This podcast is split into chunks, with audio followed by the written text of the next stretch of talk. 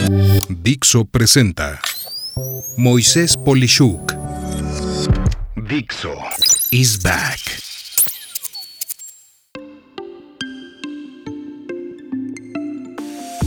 Proceso de ventas, episodio 4. La negociación. La negociación sucede típicamente antes del proceso de cierre dentro del proceso de ventas. Podríamos decir que sucede en los últimos momentos del proceso de persecución, que fue objeto del episodio anterior de esta serie y que te sugiero mucho escuchar antes de seguir escuchando este episodio.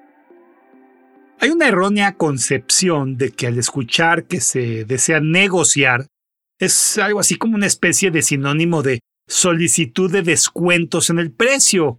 Esto es, cuando te dicen vamos a negociar, casi inminentemente significa algo así como ¿a cuánto me lo dejas? que yo siento en forma directa como algo vulgar o de poca seriedad. Y lo denomino vulgar porque si llegamos a este punto, fue porque dentro de la etapa de precalificación pudimos detectar exitosamente que sí había la capacidad de pagar por el producto o servicio que fue lo que vimos en el episodio 2 de esta serie, y entonces, por conclusión, se hizo un muy pobre trabajo en lo referente a detectar la inmediatez de la necesidad y la certeza de saber que al obtener nuestro producto o servicio se ganaría más rentabilidad, eh, habría disminución de costos operativos, podrían efectuar un mejor enfrentamiento ante su competencia y podrían hacerse de mejores y más clientes como lo vimos también en ese segundo episodio. En pocas palabras, si no se puede entender el valor de lo que se está ofreciendo en este momento por el prospecto, no se pudo demostrar cómo el precio pagado, cuando menos aporta su precio en beneficios que pueden superar lo que se paga. Y, por consecuencia, entonces tenemos que entender que el proceso de negociación es esa gran oportunidad de demostrar cómo lo ofrecido aporta por lo menos lo mismo en valor a lo pagado e idealmente muchísimo más. Por otro lado, otra mala forma de entender a la negociación es como una serie de mecanismos para, entre comillas, salirte con la tuya. Esto es totalmente equivocado. Negociar no es sinónimo de hacer lo que tú desees. Seguramente has escuchado muchas veces que hay cuatro posibilidades en este sentido que son uno, Cuando ganas tú y pierde el otro, que es equivocado y no permitiría nuevos negocios y oportunidades. Dos, Cuando pierdes tú y gana el otro, que te perjudica y de eso no se trata todo esto tampoco. Tres, Cuando pierdes tú y pierde el otro a manera de que te esfuerzas en hacer que tu prospecto fracase lo cual es perder dinero y esfuerzo en algo ridículo.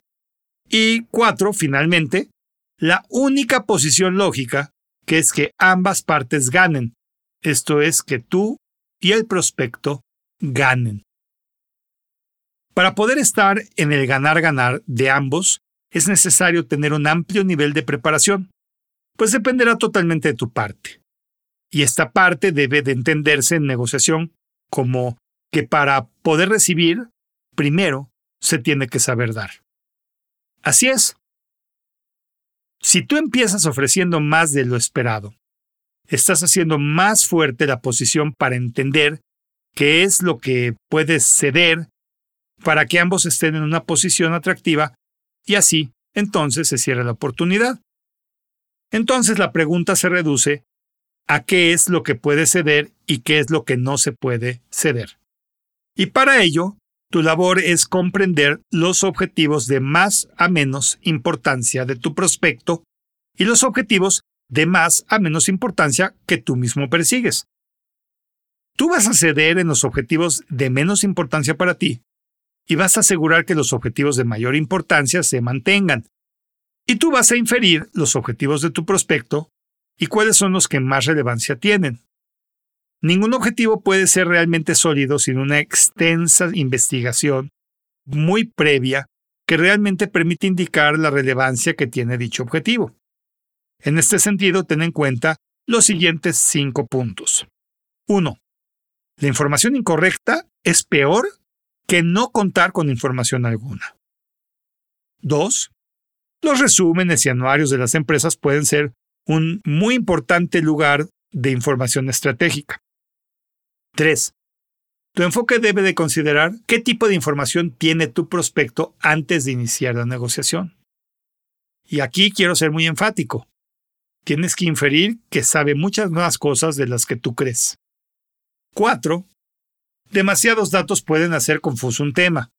Solo ten lo que realmente es importante. Y 5. Vale la pena construir fuentes de información de todo lo que vayas haciendo, pues en determinado tipo de cliente o segmento de mercado, que algún día vuelvas a encontrarte y aún no empleándolas en ese momento, pueden ser de utilidad muy buena en un futuro. Por otro lado, jamás anticipes una negociación sacrificando algún punto de los que estoy mencionando. Asimismo, construye conjeturas lógicas sobre lo que se va a tratar, buscando tener ejemplos que ayuden a la contraparte, esto es, al prospecto, a entrar en un proceso deductivo o bien incluso inductivo. Dentro de otros factores clave estarán sin duda el poder medir la oposición en un proceso de negociación. Esto es, que puede haber internos del lado del prospecto muy a favor de lo que tú propones y de ser este el caso es importante poder anticipar todo lo que está sucediendo, comentándose para ganar inteligencia y poder perfeccionar las prioridades bajo las cuales debes de considerar tu estrategia de negociación. Y puede haber otros que no están de acuerdo con lo tuyo y entonces pues saber cómo atender esas posibles objeciones. Asimismo, al negociar es recomendable que te acompañe un colega. Esto es valioso porque en caso de tener que argumentar posiciones duras, es mejor que otra persona que no seas tú haga esos comentarios para que tu prospecto no perciba que tú eres una persona ilógica o a veces blanda y a veces dura. Recuerda que pasado este proceso debes de seguir interactuando con el prospecto y siempre debe de verte de forma positiva, por lo que apoyarte en una persona que no volverán a ver es valioso para cuestionar puntos que tu prospecto haga o comente en favor tuyo y que él sea entre comillas el malo y tú seas el bueno. Finalmente, en una negociación iguales tienen que tratar con iguales y los que negocian deben de poder tomar decisiones y acuerdos. En pocas palabras, debes de negociar con quien pueda decidir sobre lo que se está hablando. Y quiero hacer un paréntesis aquí. Si ves, yo estoy hablando de negociar, negocio, y no negocio. Es un verbo que tienes que tener cuidado de cómo se pronuncia porque eventualmente la mayoría de la gente lo pronuncia de forma equivocada. Finalmente, pues, y para no salirse del tema y poder entender sus prioridades, no hay nada mejor que mandar una agenda antes de negociar. Pues gracias a este simple documento que se comparte con el prospecto con mucha anticipación, se habla de los temas a tratar y la duración de cada tema.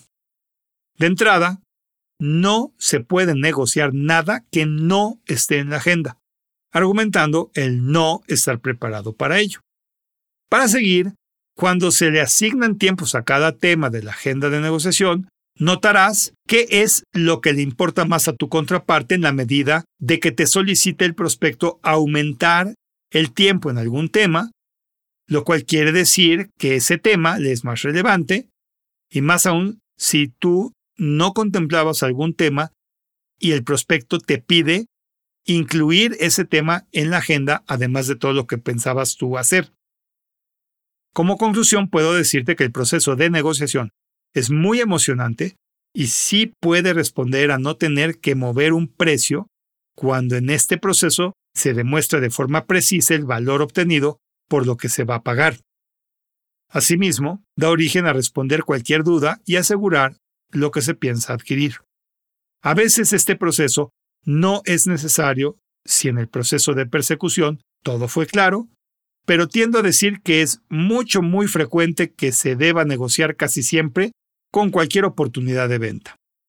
La clave es siempre estar preparado para que así el proceso de cierre sea muy concreto, muy ágil Y finalmente, en el cierre, que será el siguiente capítulo, cubriré todo lo que refiere a este punto final del proceso de ventas como el último punto que se hace en el mismo, el cierre de la venta.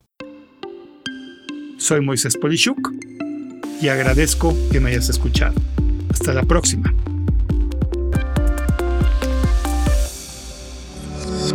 Dixo is back.